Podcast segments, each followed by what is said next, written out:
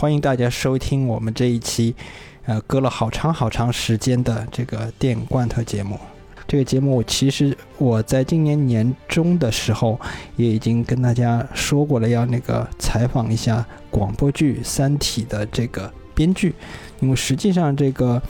这个这个广播剧之前它有很多的像什么配音，还有配音导演。各种各类各样的这种花絮就很多，嗯，我还是另辟蹊径，从这个文本的角度找一个这个编剧来进行《三体》的编剧来采访一下，因为，呃，这个应该说这个广播剧实际上它属于是一个出圈的作品，像我和我身边的很多人，包括我们这个电影罐头群里的有很多人，他们都已经啊知道这个《三体》的广播剧了，这实际上是一件。我个人觉得是一件非常神奇的事情。很多从来都不听广播剧的人，每一次更新了以后，就在群里大呼啊，《三体》更新了，《三体》更新了，然后大家就是蜂拥而去听。然后我我我之前也查了一下数据，我现在看到那个喜马拉雅上的播放量是五千七百二十八点七万次，全六季到目前为止。那么这一次我。我这个数据说完了以后，我就直接开始那这一次的采访，因为我也我也就不多说了，好吧？我先介绍一下我们这个《三体》的编剧是程涵，大家可以在这个《三体宇宙》的那个栏目里看到他的名字。然后实际上他自己的，呃，自己除了这个《三体》广播剧的编剧以外，他还是给生七二九声工厂其他很多广播剧做过编剧，比如说《杀破狼》。然后他自己的主业呢是北京台的一个交通台的一个呃编辑，请程涵先主动介绍一下自己。呃，大家好，我叫程涵。呃，其实我不是一个自由编辑，我是北京广播电视台交通广播的，呃，这个算是节目制作人吧。呃，那个每天就是做一些历史故事节目之类的，同时也在给台里做一些广播剧。呃，在七二九声工厂这边呢，现在正在帮他们做《三体》，还有六爻，之前做过像《杀破狼》《相见欢》等等。呃，基本上这就是我的一个情况。我想请问的是，就是第一个问题就是，呃，请问这个《三体》这个项目是怎么产生，然后确定的？然后就是你是怎么做、怎么拿到这个项目？就是怎么作为编剧拿到这个项目的？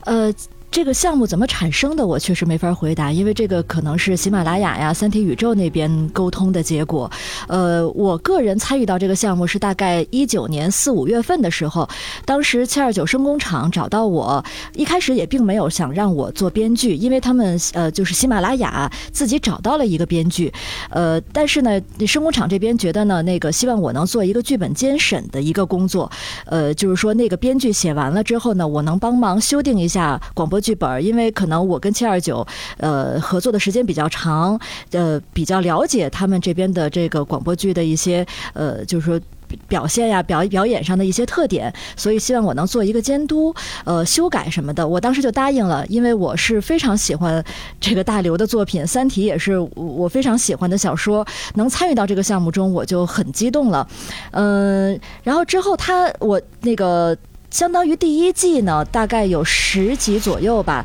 呃，基本上都是喜马拉雅的那个自己找的编剧，他先写的初稿，然后我再给他修订的，呃，但是最后修着修着，可能是我我我也不知道这个怎么怎么去描述，反正最后喜马拉雅还是敲定让我来直接呃负责之后的广播剧本的这个创作工作了，呃，基本上是这么一个情况，啊。就是等于是那种炒股炒成股东的那种感觉，然后就是，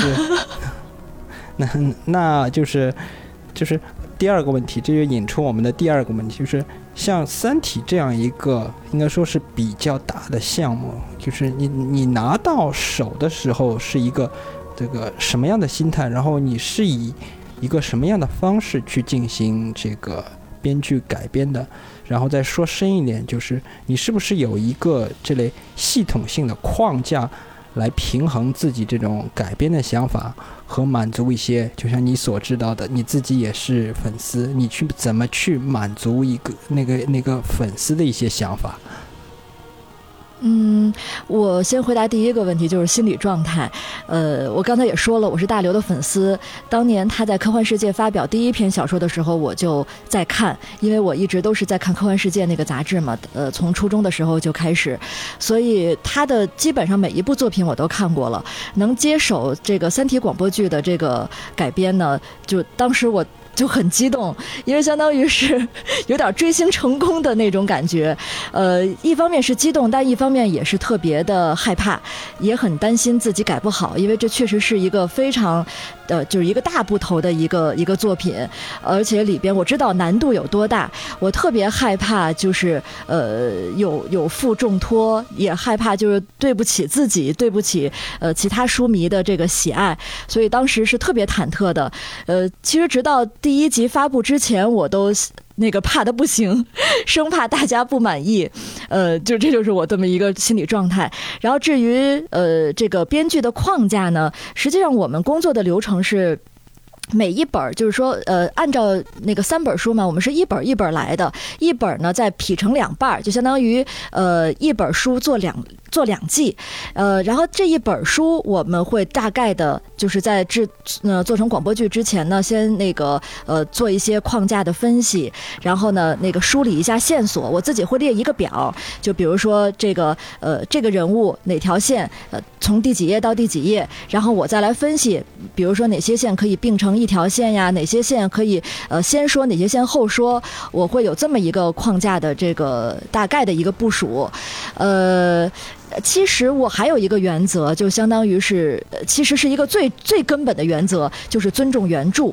这个呃，因为。说实话，大家听广播剧，其实听的是想听成原汁原味的，就是越能还原越好。所以这个肯定是我的首要原则。然后呢，同时和它并行的一个原则就是说，要尊重广播剧的听觉习惯，因为这和看影视剧和看小说，呃，是两种不同的这个呃。接受方式，因为你只能靠听觉去呃去听东西的话呢，很多信息呃是接受不到的，或者说呢接收的方式是不一样的。所以我是遵循的呃这个尊重听觉习惯的原则去写台词，去去去改剧本儿。呃，其实就是基本上是这么一个其实一个一个原则吧，也没有什么太多的重构的东西，基本上就是尊重原著。嗯，那啊这个这部分就是。我再再想多问一点，就是因为，呃，我自己也是做过类似像刘慈欣那个广播剧的后期的，因为我个人当时在做的时候是做过一些大幅度的改动的。那么这一次就是你。这个广播剧之所以能够出圈，就主主要别人就觉得这里面的台词写的特别流畅清晰，然后配音和后期也做得特别好。那么你作为这个编剧，你对这个在在这个这在这上面，你是在写剧本的时候，是不是有写一些啊？你比如说我我预设一些场景是个什么样的，然后你要把这个场景里的东西的那个音效需要加的音乐什么样的东西，你都在这个。剧本里全部都写好，写好了以后你就写到剧本里去，然后是给这个配音和后期看，有这样的一些脚注之类的东西在里面吗？呃，对，都是会有的。呃，其实不是脚注，相当于它是剧本的一部分。呃，广播剧编剧其实和影视剧编剧最大的不同在于啊，我个人认为哈，它最大的不同是。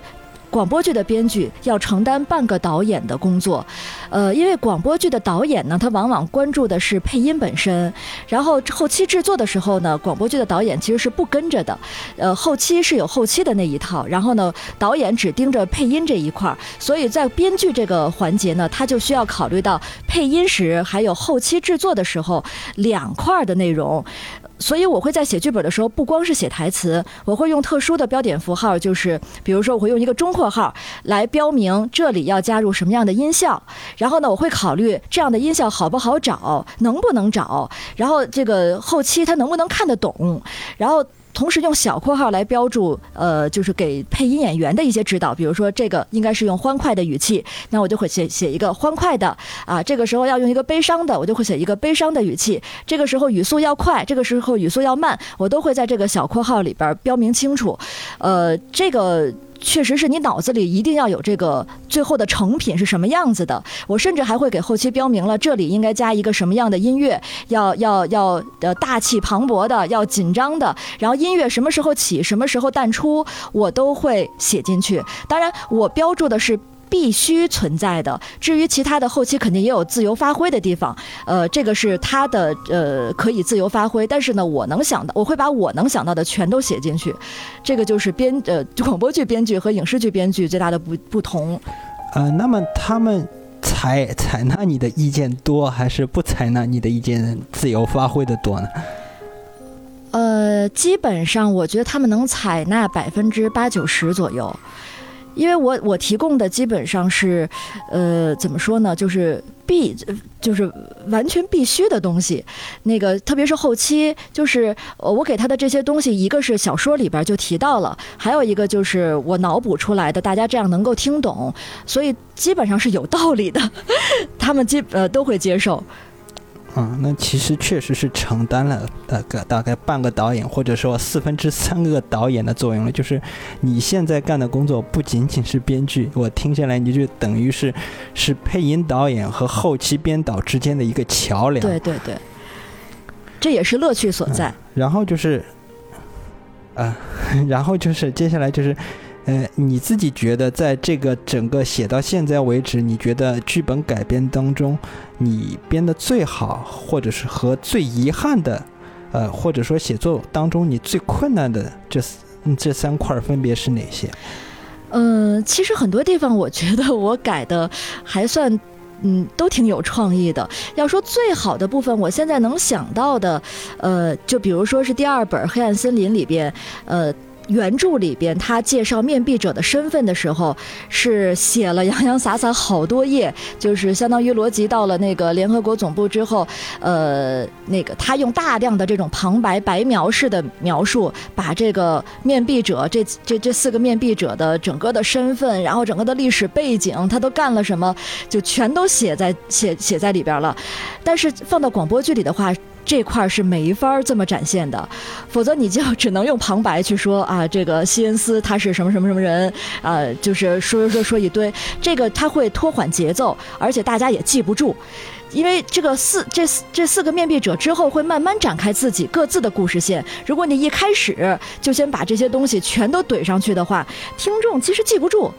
呃，其实我在为作为读者的时候，我一开始看到这些，我也记不住他们都是谁谁谁。我可能看到后面他们各自故事线展开，我可能还得往前翻。哦，这个人是怎么怎么回事儿？那么在这个地方，我就做了一个呃比较大的改动，就是我先不介绍他们呃。具体都经历了什么？只是在就是联合国秘书长在颁布这这四个面壁者是谁的时候，就是我让这个现场的人小声议论了一下他们的基本身份，啊，比如说西恩斯是一个呃是一个什么科学家呀，呃，其他的人是什么政客呀什么的，就是让他们大概用一句话介绍了一下，OK 了，你记不住也没有关系，因为我压我放在这里是没想让听众立刻就记住他们是谁的，但是到了后面他们各自故事线展开的时候，我会原创一。一些呃，就是一些一些环境，一些对白，然后把他们的整个的这个呃人生经历啊、身份背景啊，用这些东西来这个填充进去，这样大家就立刻明白哦，这个人是这么这么回事儿，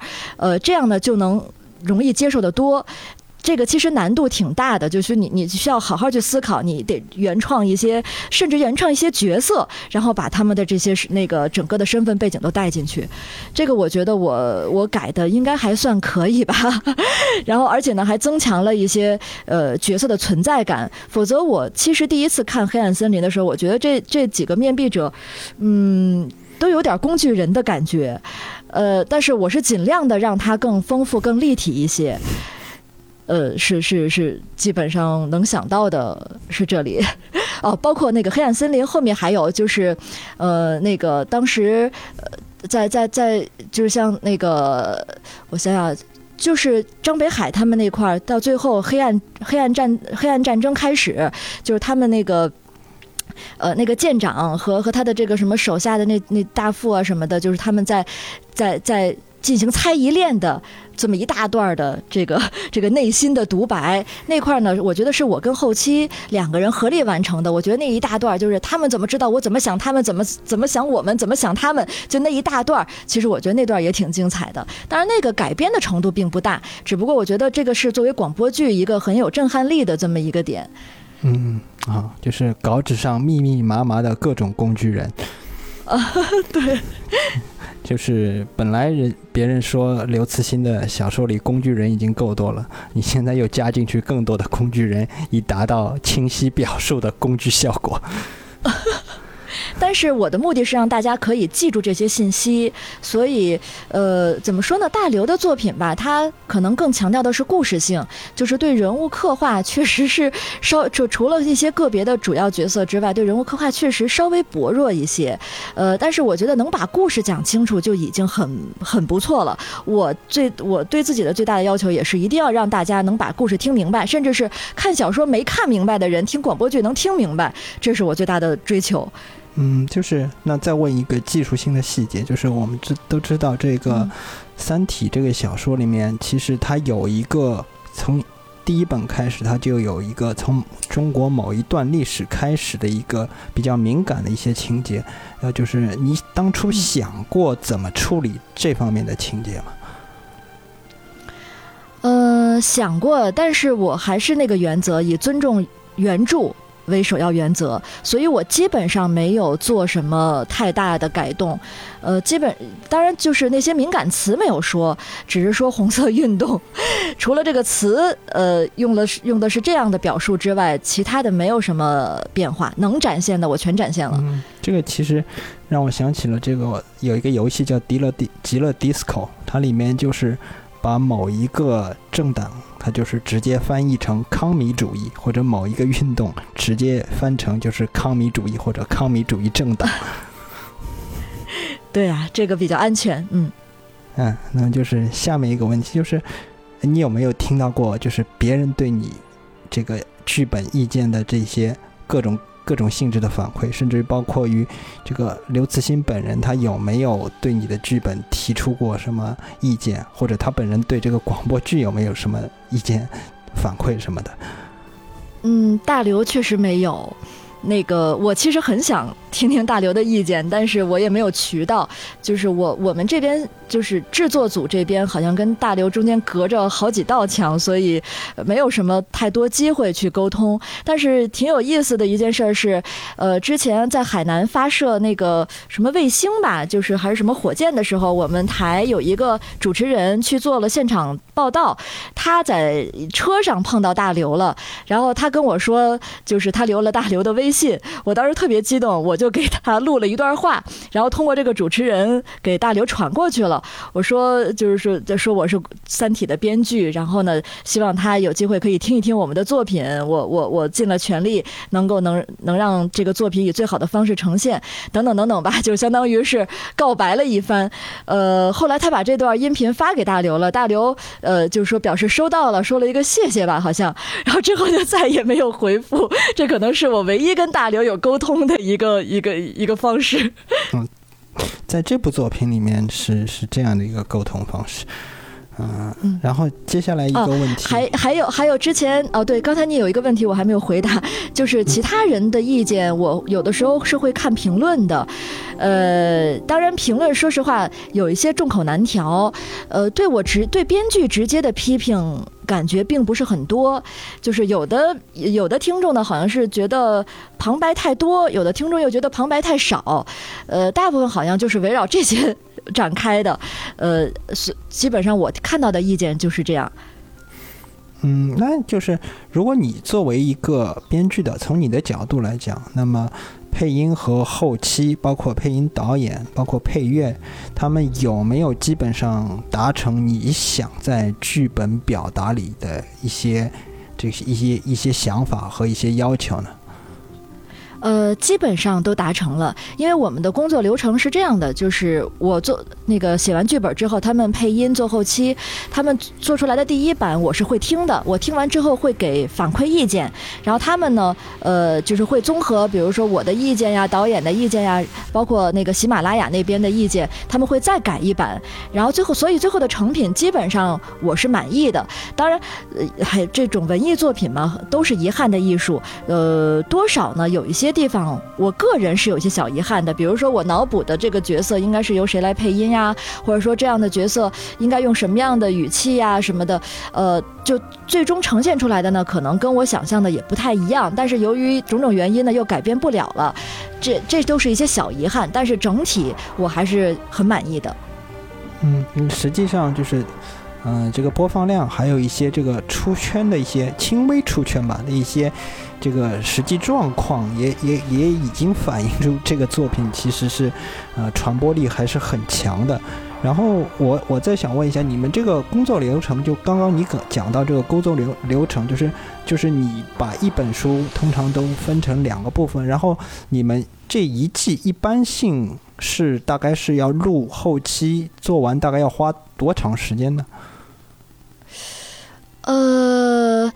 我一般像写剧本的话。一个礼拜或者的一到两个礼拜吧，写出一集来。然后呢，我大概可能七二九那边是攒够了五六集，呃，一起录一录一下。然后录完之后就直接交给后期。呃，他们录音很快，因为可能就是呃几个礼拜，因为他们是分轨录音，每个角色他都是自己录。但是我觉得大概五集怎么着一两个礼拜也都能录完，就所有的角色都能录完，然后交给后期，呃后。期期可能，嗯，我我个人计算啊，可能一两个礼拜能出一集，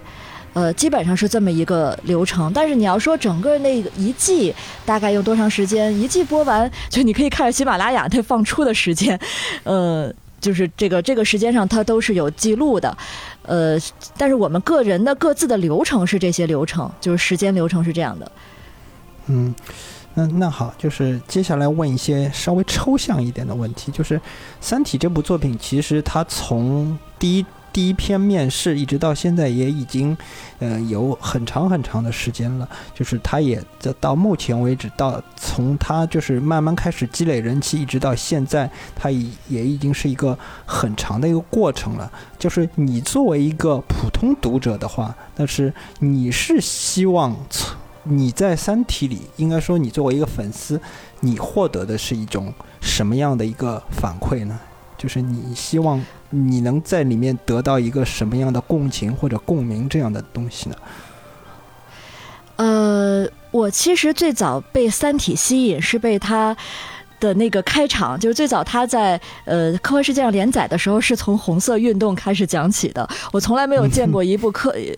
一一部科幻小说可以从这个历史来插入。大刘的作品给我最大的吸引力就是他的大气磅礴，他能从一个呃很小的，就是某个个体他他的遭遇，人类的个体的遭遇，延伸到整个宇宙，就是他的那种大气会给人一种很强烈的震撼。嗯，但是你要说它的整体的立意，就是比如说《三体》这部小说的立意，我个人觉得，呃，它并不算是很正能量的作品。呃，你要是想从这个作品中能看出什么希望啊、呃能量啊什么的正能量啊，可能会呃会呃。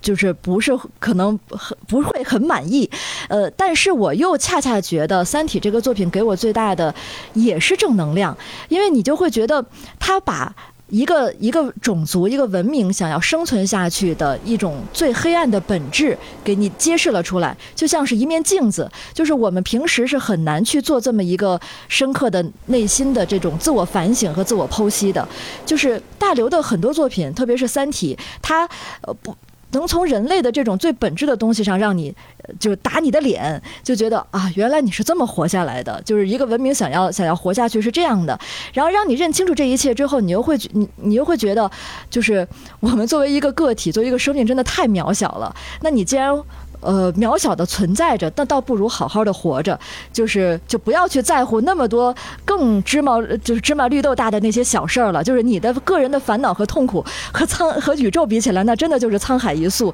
就算得了什么呢？我觉得这这方面从这个角度理解的话，它恰恰又是一部很正能量的作品，所以我很喜欢。嗯，就是活下去就是所有一切终极问题的答案。对，其实说白了，我们不过就是虫子，就是别把自己想得太重要。但是呢，作为一只虫子，那你也要活下去啊，那得好好活，好好的去生活，然后去去做你喜欢的事情，去爱你喜欢的人，足以了。嗯，好，下一个问题就是那个，其实我们知道你是你也是这个七二九另外两部作品的一个主要编剧，包括就是。在猫耳的猫耳上，就是直接已经破亿了的那个播放量的作品，就是《杀破狼》，它也是一个呃大热作品的改编作品。但是它这个大热和《三体》这个大热形式是完全不不太一样的。应该客观上说，就是似乎是《杀破狼》这样的作品偏流量一些，就是像《三体》这样的作品又偏高端一些。那么你自己作为这两部。作品的编剧，你对这两部作品的改编和和这方面的趋向，你是怎么看的？呃，其实作为一个编剧来说，无所谓流量啊、破圈啊、题材啊，这个对我来说都无所谓。他们，我只能，我只会从他们中间找共同点，那就是他们都是我喜欢的作品，我都是在尽全力去改编。呃，而且呢，我改编的原则也都是一样的，就是一个是尊重原著，一个是尊重听觉习惯。呃，可能那唯一的不一样就是我改编的时间，呃，不一样。就最《杀破狼》是我最早进行商业广播剧的一次尝试，然后呢，《三体》呢是我到现在还在写。由于时间有一个先后的问题，所以可能在改编的能力上，呃，会有一些差别。就是最开始嘛，肯定还会有一些比较稚嫩的地方。呃，就是现在呢，也在慢慢的成长。那个只能说，呃，差别唯一的差别就是在这儿，其他的都没有任何区别。然后就是最后一个问题，就就是，呃，你对这个《三体》进行。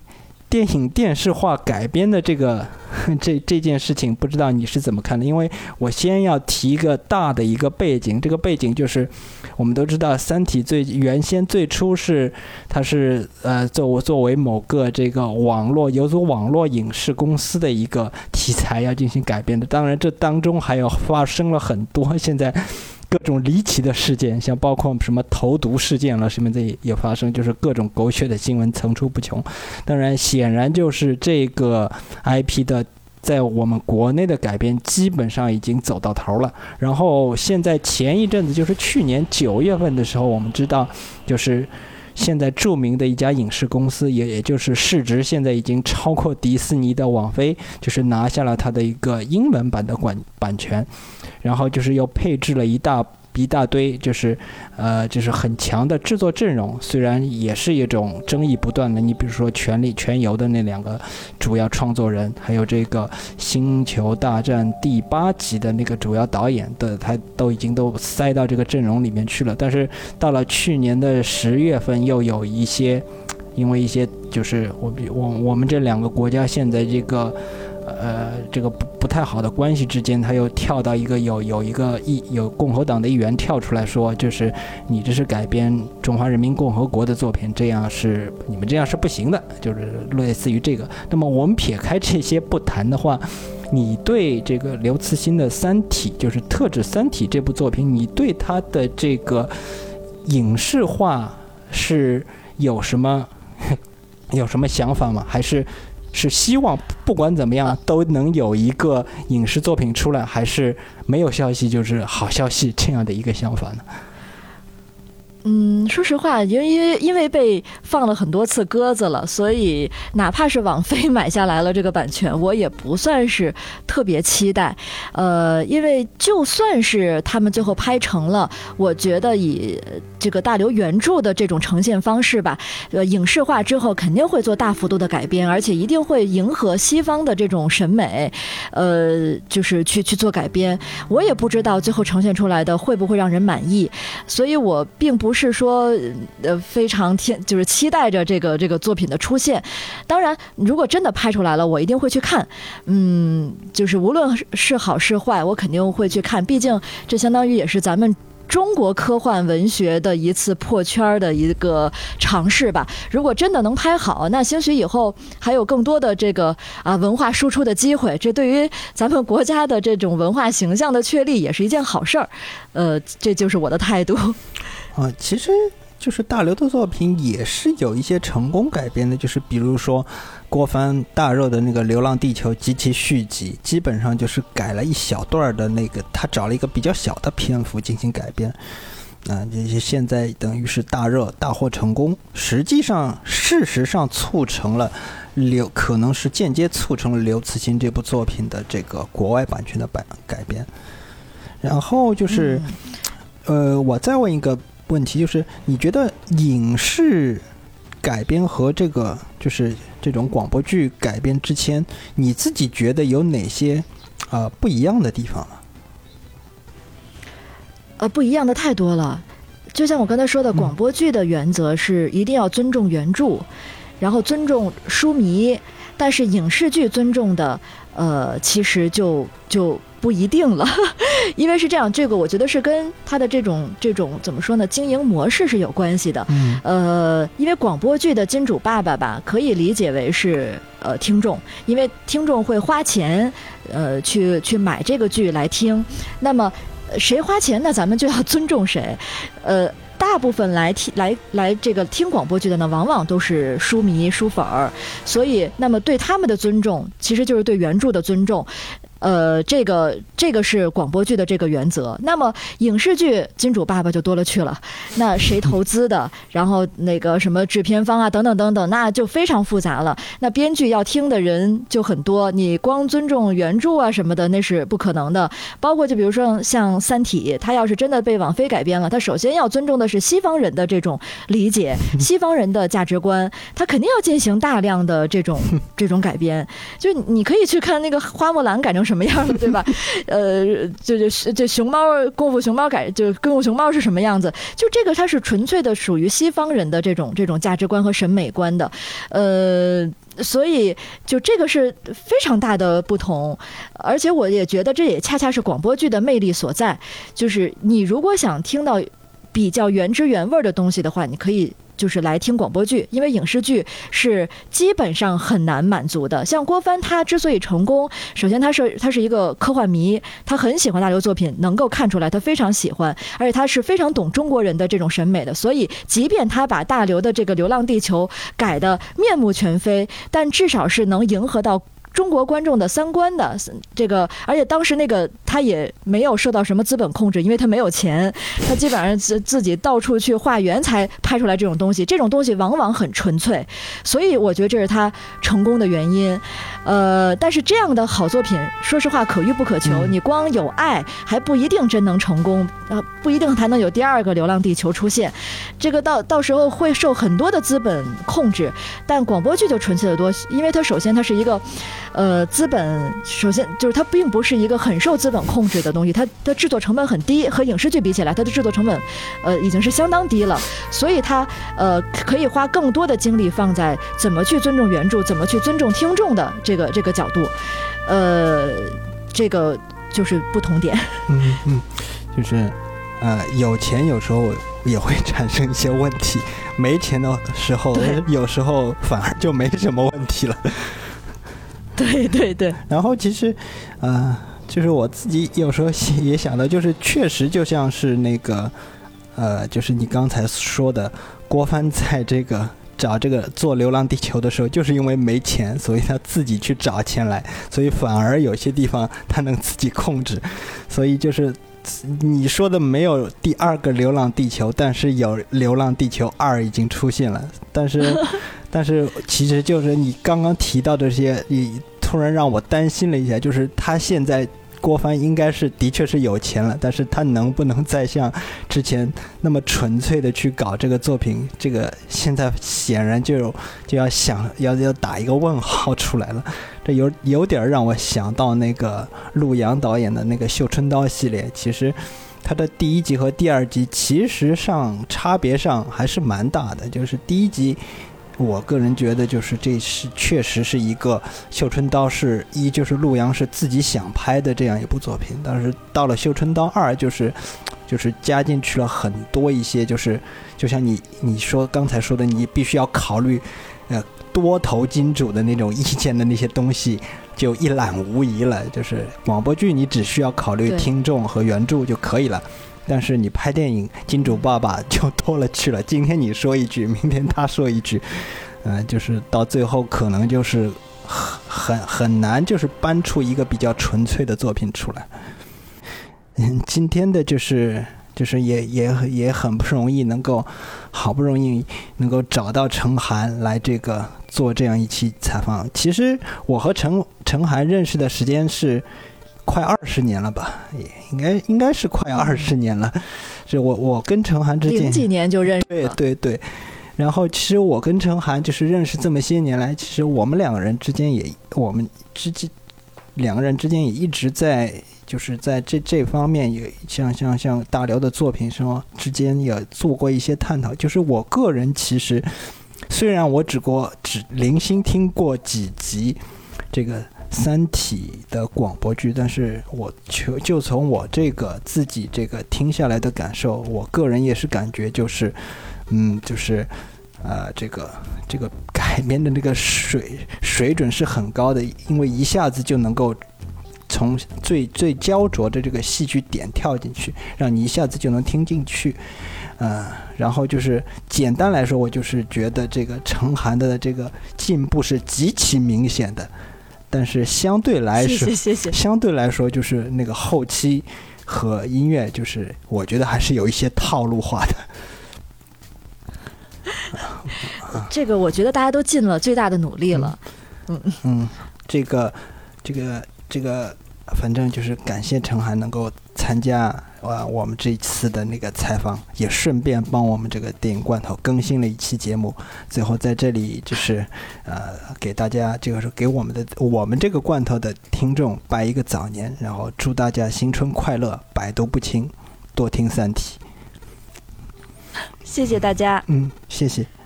再见。这期的节目我们就到此结束。